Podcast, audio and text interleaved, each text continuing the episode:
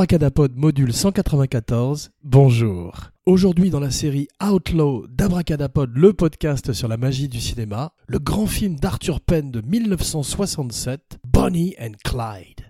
Alors, tout d'abord, Abracadapod vous promet qu'il ne sera fait aucune allusion à la chanson de Serge Gainsbourg et que nous allons partir dans une grande saga qui va nous emmener au cœur de la Grande Dépression américaine, au cœur de la Prohibition, à la suite du premier couple de gangsters de la société américaine, le plus connu en tous les cas, et le premier film sur le sujet, ce sujet de deux amoureux en cavale qui euh, s'aiment, qui sont jeunes, qui sont beaux et qui tuent plein de gens sur leur passage, deux sociopathes qui sont les ancêtres de Martin Sheen et Sissy Spacek dans Badlands, mais aussi des Natural Born Killers d'Oliver Stone, le grand Woody Harrelson et la grande Juliette Lewis dans un film qui n'est pas le préféré d'Abracadapod d'Oliver Stone, c'est plutôt Salvador, Bonnie and Clyde, un film qui a ouvert les portes en 1967 du Nouvel Hollywood. Abracadapod revient régulièrement au pèlerinage dans les années 70, l'âge d'or du cinéma américain, un des âges d'or du cinéma américain et du cinéma mondial, et Abracadapod a toujours été fasciné par la transition entre l'ancien Hollywood avec les stars, les studios et des films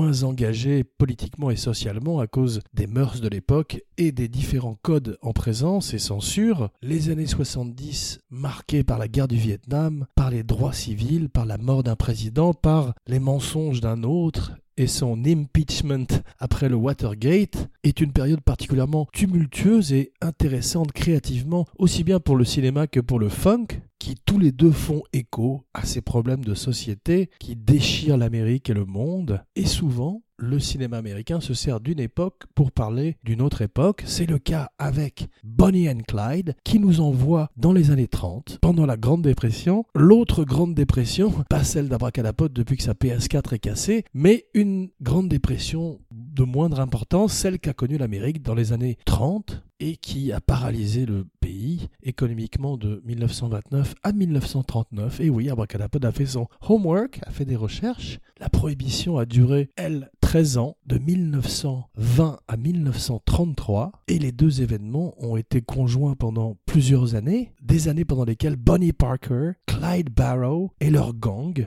ont fait trembler l'Amérique et sont devenus également des stars des médias de l'époque. C'était une époque où les gangsters étaient des véritables rockstars, on va voir. Cette époque qu'on appelle la Public Enemy Era, cette ère de l'ennemi public, un mot inventé par le FBI pour classifier tous ces outlaws, tous ces gangsters qui font trembler Chicago et le reste de l'Amérique. Capone est le plus célèbre d'entre eux. Il va y avoir bientôt un film de Josh Trank qui semble avoir une deuxième chance après son terrible Fantastic Four, terrible dans le sens américain, très mauvais, et qui revient avec Tom Hardy dans le rôle de Al Capone dans un film qui s'appelle Fonzo, probablement du surnom de Alfonso Capone. Les autres gangsters très célèbres de l'époque sont Pretty Boy Floyd, Babyface Nelson, Dillinger, qui a souvent été adapté au cinéma, avec d'abord Warren Oates dans un film de John Milius et ensuite Johnny Depp dans un film moins bon de Michael Mann où les années 30 se mélangeaient assez mal au digital et tous ces gangsters comme Machine Gun Kelly qui donnerait également naissance à un film avec Charles Bronson, Mr. Majestic, Mr. Fucking Majestic lui-même et dans tous les journaux de l'époque, les chroniqueurs relatent les aventures de tous ces gangsters, dont certains sont séduisants physiquement. On peut voir leurs photos dans Wikipédia. Ça a dû aider à faire d'eux des stars d'ailleurs. Et ça explique leurs surnoms comme Pretty Boy Floyd ou Babyface Nelson. Dillinger également avait une réputation d'homme à femme, comme Bugsy Siegel, qui viendrait un peu plus tard, et qui a également été joué par Warren Beatty, ce qui nous ramène à Bonnie and Clyde. Bonnie and Clyde, mise en scène par Arthur Penn, qui avait fait avant The Chase et beaucoup de très bons films américains, The Chase avec Brando et Robert Redford, et qui était intéressé par un cinéma plus social, plus engagé, explique en interview plus tard que c'est l'argent du vieil Hollywood qui a financé sa propre destruction et l'avènement de cette nouvelle ère, l'ère du R, où les films sont plus violents, plus pessimistes, à l'image d'une époque qui se cherche et qui est en pleine mutation. C'est également le cas des années 30 en Amérique, la Grande Dépression, et c'est à cette époque-là que Bonnie Elizabeth Parker voit le jour dans une ambiance raisin de la colère mais avec des flingues, tout comme Clyde Chestnut Barrow, surnommé également Clyde Champion Barrow, qui voit le jour lui en 1909 et qui est euh, très vite un délinquant juvénile qui part en prison, qui vit les horreurs de la prison dans les années 20 en Amérique. Il tue l'homme qui le viole pendant des mois à coups de barre de fer et avec la complicité d'un ami à lui condamné à perpétuité qui accepte de porter le chapeau pour le crime qu'il a commis, il parvient à quitter la prison plus tôt et à échapper aux travaux forcés en se coupant deux doigts de pied. D'ailleurs, toute sa vie, il en souffrirait et conduirait sa voiture en chaussettes toujours jusqu'au jour fatidique de sa mort en mai 1934 aux côtés de Bonnie Parker, l'amour de sa vie, qui elle aussi avait eu des grands problèmes dans un accident de voiture à cause de Clyde qui conduisait en chaussettes et qui avait eu la jambe brûlée par une batterie d'acide, faisant qu'à la fin de sa vie, très courte puisqu'elle est morte à 24 ans, elle ne pouvait plus marcher et Clyde était obligé de la porter partout où ils allaient. Abracadapod regrette que le film n'ait pas montré la réalité de Bonnie et Clyde et ait un petit peu trop romanticisé leur relation et leur histoire, mais il reste aujourd'hui toujours un film à faire et Abracadapod va naviguer entre la réalité et la fiction au gré de son imagination dans les méandres du chef-d'œuvre d'Arthur Penn. Bonnie and Clyde et leur gang, qui était composé de gens qu'ils avaient croisés lors de leur hold-up de petites euh, gas stations rurales ou épiceries euh, perdues au milieu de nulle part, les trois personnages qui se joindraient à leur odyssée désespérée sont symbolisés par un seul acteur, Michael J. Pollard, dans le film, mais sont en réalité trois personnes qui, ainsi que Buck Barrow, le frère de Clyde, et sa femme Blanche, qui est jouée par Estelle Parson dans le film et qui gagnerait un Oscar, ce serait le seul Oscar du film, il, il aurait plusieurs nominations mais n'en gagnerait qu'un. Le film est également donc le début de Gene Hackman à l'écran dans le rôle de Buck Barrow. Ce film voit le début de deux des plus grands Gene de l'histoire du cinéma. Il manque plus que Gene Kelly et Gene Rami, qui sont Gene Hackman et Gene Wilder, qui fait également ses débuts dans Bonnie and Clyde dans un rôle très drôle de petit homme kidnappé par le gang. Barrow. Le gang Barrow volerait également plusieurs banques, comme on voit dans le film, et tuerait au moins neuf officiers de police et plusieurs civils. On voit que Clyde était un très bon tireur, il avait appris à la ferme familiale à utiliser les armes et euh, c'est pour ça qu'à la fin de sa vie, les officiers réunis dans un posse pour pourchasser le couple et le gang avaient pour ordre de shoot to kill, tirer pour tuer, pour ne prendre aucune chance avec Clyde qui était particulièrement dangereux avec une arme en main et souvent en À la manière d'Abracadapod, le podcast sur la magie du cinéma. Please rate, like, share, review sur SoundCloud, iTunes, Stitcher, Twitter, Facebook, partout où on écoute des podcasts. Et partagez la saga Abracadapod avec tous vos amis gangsters et toutes les femmes fatales que vous connaissez. Merci. Bonnie Parker, comme on le voit dans le film, qui prend beaucoup de liberté avec la réalité, mais qui montre certaines choses telles qu'elles se sont passées, travaillait dans un diner où elle était serveuse. Un de ses clients est un des quatre rangers qui euh, participerait à son assassinat et à l'embuscade qui mettrait fin à ses jours et à ceux de son petit ami. Clyde Barrow, qu'elle rencontre chez un ami en commun, et non pas parce qu'il a volé la voiture de ses parents comme on le montre dans le film, et dont elle tombe amoureux instantanément. Bonnie Parker, quand on regarde les photos, des photos qui n'avaient pas été développées à l'époque et qui ont fait qu'ils sont devenus des stars par la suite, car on la voit avec euh, une mitrailleuse à la main et un cigare à la bouche alors qu'elle fumait des camels, ressemble plus à une jeune Sissy Spacek, dont nous avons parlé un peu plus tôt, qu'à Faye Dunaway, qui est magnifique dans le rôle. 130 rounds, magasin de balles seraient vidés dans la voiture et dans les corps de Bonnie and Clyde. Clyde n'est pas sorti de la voiture comme on le montre dans le film en essayant de courir vers son aimé de façon romantique avant d'être criblé de balles, mais ils étaient tous les deux au volant. Elle avait un sandwich dans la bouche et recevrait 40 euh, balles chacun, à tel point qu'il serait difficile pour l'embaumeur de faire son métier par la suite et que le liquide, le fluide d'embaumement, fuirait par les trous de balles. Eh oui, Abracadapod l'a dit. Les quatre Rangers seraient sourds pendant tout le reste de la journée à cause des détonations de leurs armes. Bonnie and Clyde seraient dépouillés après leur mort. Bonnie Parker verrait ses mèches de cheveux coupées, on volerait le saxophone de Clyde Barrow, qui voulait être musicien, comme Charles Manson, un autre musicien raté, et la police arriverait juste avant que la foule ne commence à lui couper une oreille. Tous ses souvenirs seraient vendus par la suite. Il y a déjà eu un film sur Bonnie Parker en 1958 qui s'appelait The Bonnie Parker Story, mais c'est avec celui de Arthur Penn que l'histoire de Bonnie Parker et Clyde Barrow revient au devant de la scène et fait de ces folk heroes, de ces héros du folklore américain, ou plutôt anti-héros, des représentants de la contre-culture des années 70, de cet anti-establishment qui se bat contre The Man, qui est représenté par la loi, par les banques, qui resserrent leur étau autour du jeune couple d'amoureux. Le film est extrêmement novateur dans son traitement du gore. Effectivement, c'est la première fois qu'on voit véritablement les effets d'une balle sur le visage de quelqu'un. C'est la première fois qu'on utilise de façon intensive ce qu'on appelle les squibs, ces petites recharges qui sont un mélange d'une détonation et d'une petite poche de sang qui par la suite fleuriraient comme des roses rouges dans le cinéma américain, dans les films de Peckinpah bien sûr, mais aussi James Caan dans sa fameuse mort du Godfather, le Thompson Jitterbug, cette danse des gens mitraillés par des armes automatiques. Très belle scène également dans le Scarface original où Paul Muni essaye la mitrailleuse Thompson avec une jubilation enfantine, comme s'il découvrait un nouveau jouet. Eh bien, pour la première fois, on utilise des squibs à outrance sur cette séquence finale qui dure 54 secondes. Ça n'est pas la première fois qu'on voit tant de sang au cinéma. En fait, un des pionniers du nouvel Hollywood, bien qu'il était en Italie, c'est Sergio Leone avec les western spaghetti qui pour la première fois montraient l'impact direct d'une balle sur un corps ou sur un visage. Et avec l'utilisation des squibs, Arthur Penn introduit un nouveau degré de violence dans l'histoire du cinéma, violence qui chaque année serait de plus en plus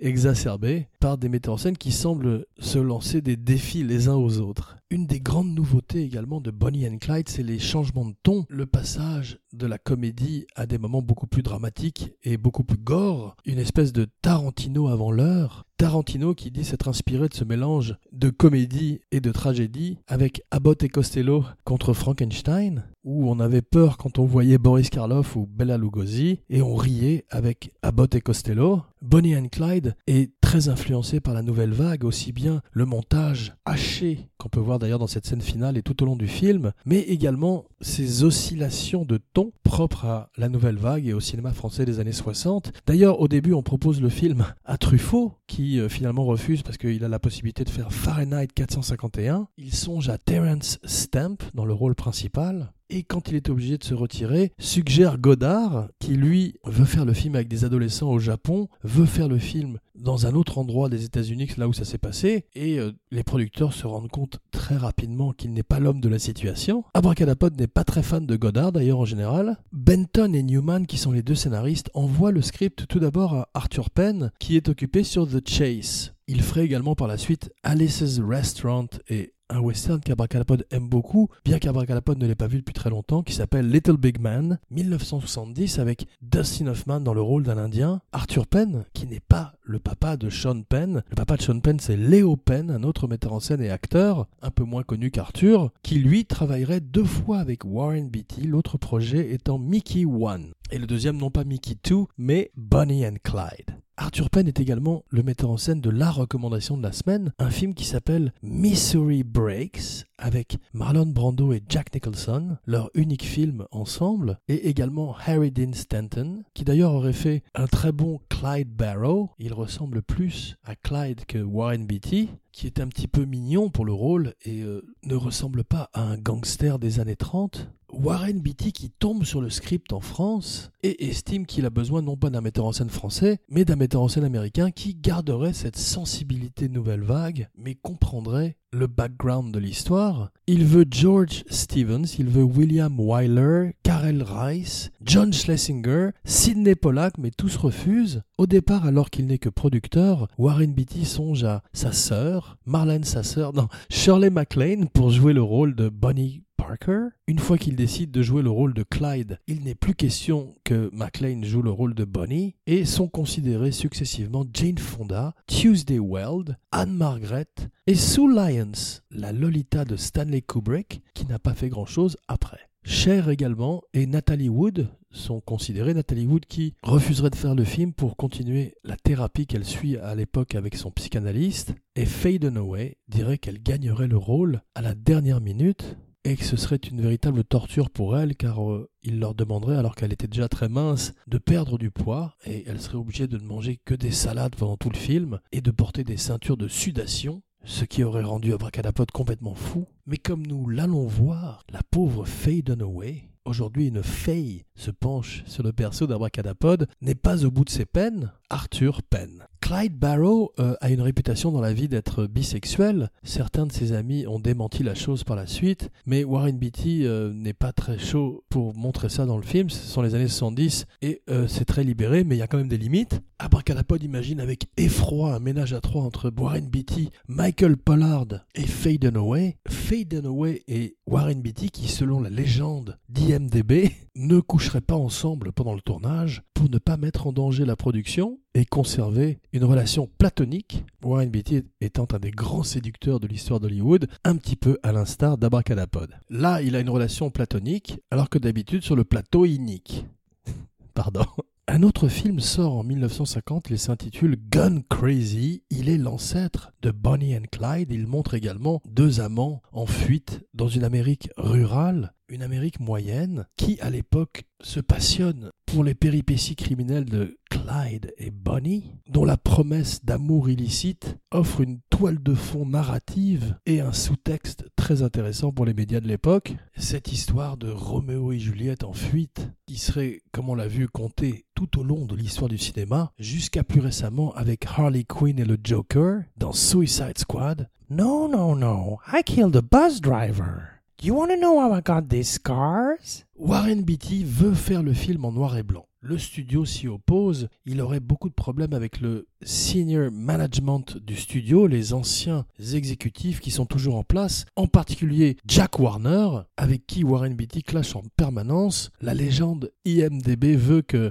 Warren DB Warren Beatty se serait tourné vers le logo du studio et aurait dit à Jack Warner Regardez, ce sont mes initiales. Jack Warner déteste la philosophie, la politique du film et euh, jusqu'à sa mort continuerait à en dire du mal, ce qui explique pourquoi le film est sorti de façon extrêmement fugitive, uniquement en province et fait un bide. Les critiques commencent à dire beaucoup de bien, en particulier un critique, Joe Morgenstern, qui est très connu à l'époque, qui fait une très mauvaise critique au départ et qui finit par retourner voir le film et réimprimer une nouvelle critique, dithyrambique cette fois-ci, où il s'excuse et fait son mea culpa. Warren Beatty amène la critique à Jack Warner et aux exécutifs, qui finissent par accepter de ressortir le film cette fois-ci de façon plus vaste, et en particulier dans les villes, et c'est un énorme succès qui rapporterait beaucoup beaucoup d'argent à Warren Beatty, qui est un extraordinaire homme d'affaires, qui me serait également de faire un procès au studio s'il refusait de ressortir le film. Warren Beatty, qui a d'ailleurs une très mauvaise réputation et qui est censé être quelqu'un de très antipathique,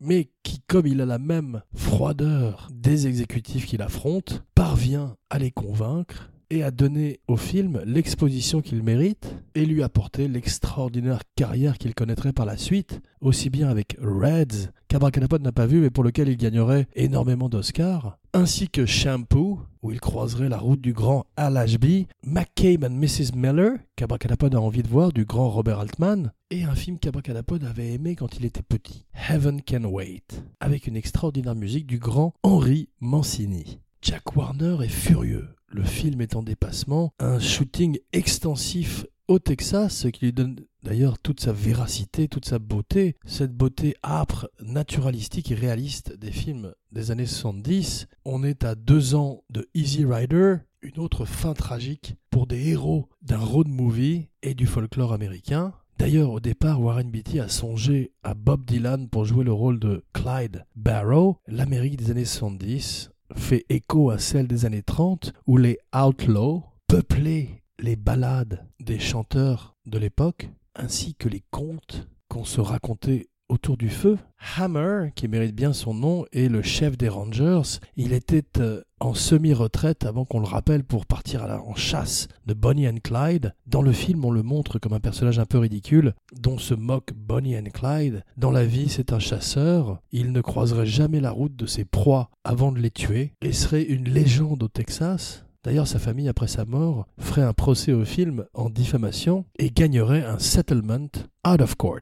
En 1960, Hitchcock montrait un sang qui ressemble à de l'encre s'échapper dans la bonde d'une douche. La barre est levée, des balles sont tirées dans les visages, un couple d'amoureux sont criblés de balles et Hitchcock du jour au lendemain est complètement démodé, il aurait beaucoup de mal à intégrer les années 70 comme on l'a vu dans la spéciale Alfred Hitchcock d'Abracadapod, le podcast sur la magie du cinéma. Roger Hébert, un des plus grands critiques américains, fait ses premiers pas à l'époque et donnerait 4 étoiles au film qui reste un de ses films préférés et qui porte à la manière de Délivrance dont il partage un score musical au banjo, redéfinit le cinéma américain et nous offre un miroir sur notre réalité. Arthur Penn veut faire une lettre d'amour au film de gangsters des années 30, mais également se moquer un petit peu, et son film est moins bien que les films de gangsters de James Cagney ou ceux de Bogart, en particulier White Heat ou The Roaring Twenties, qui n'ont pas ce côté un peu léger de ce couple qui fait un petit peu penser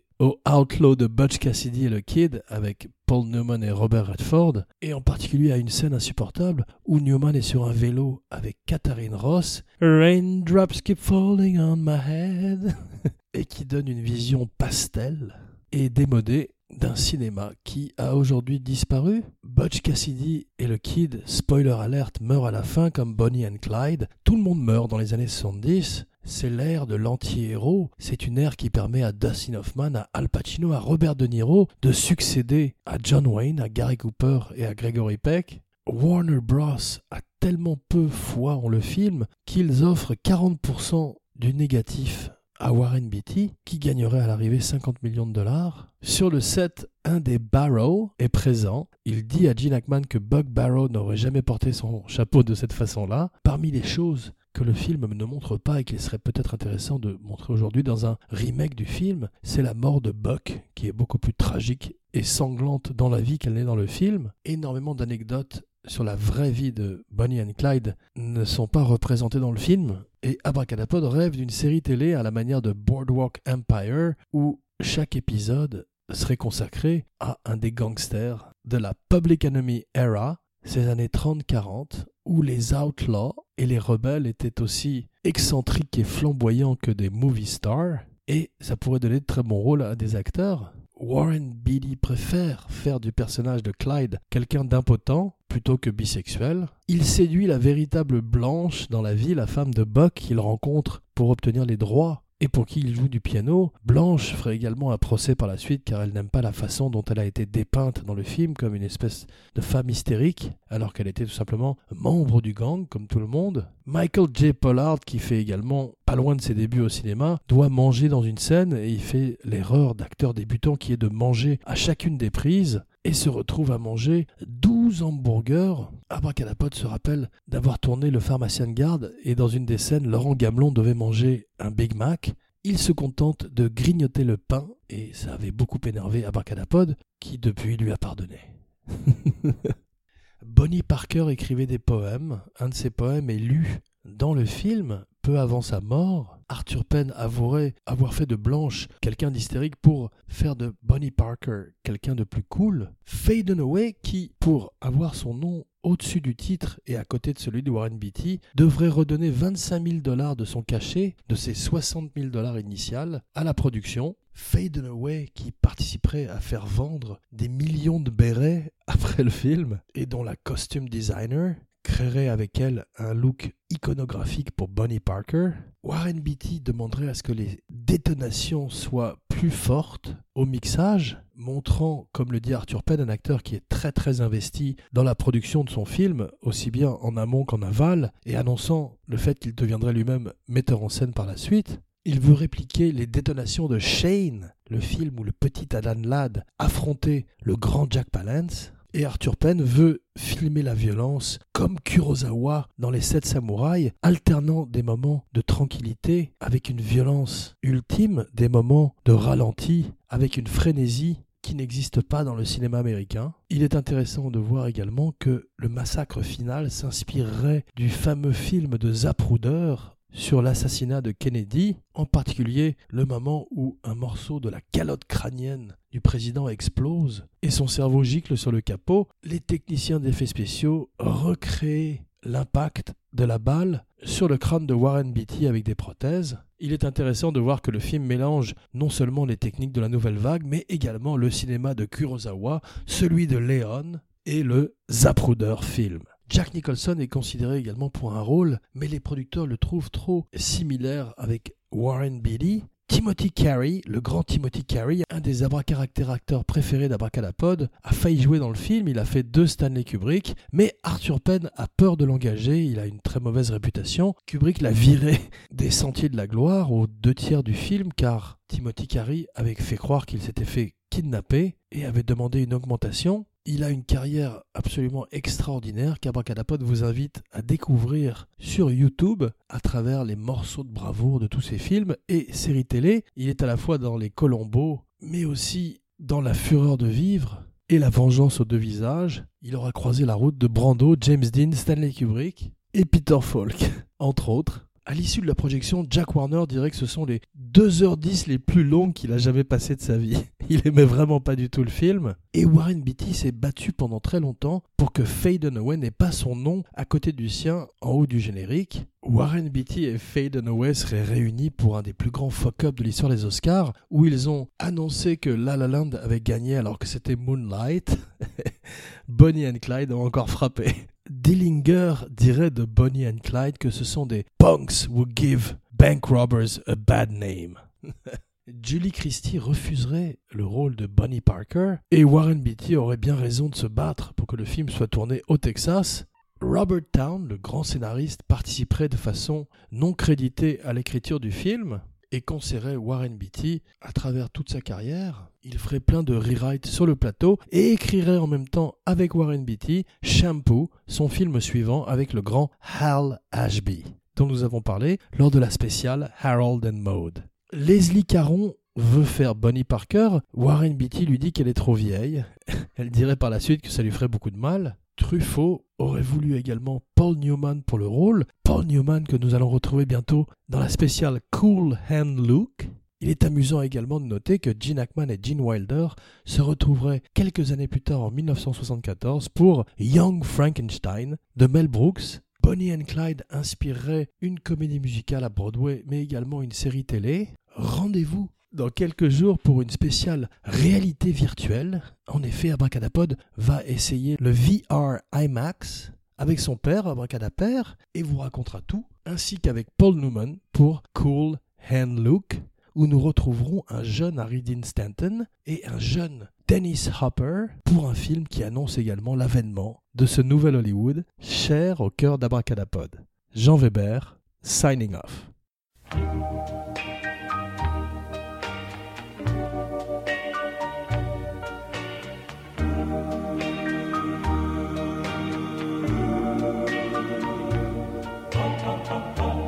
See the pyramids along the Nile. Watch the sunrise on a tropic isle. Just remember, darling, all the while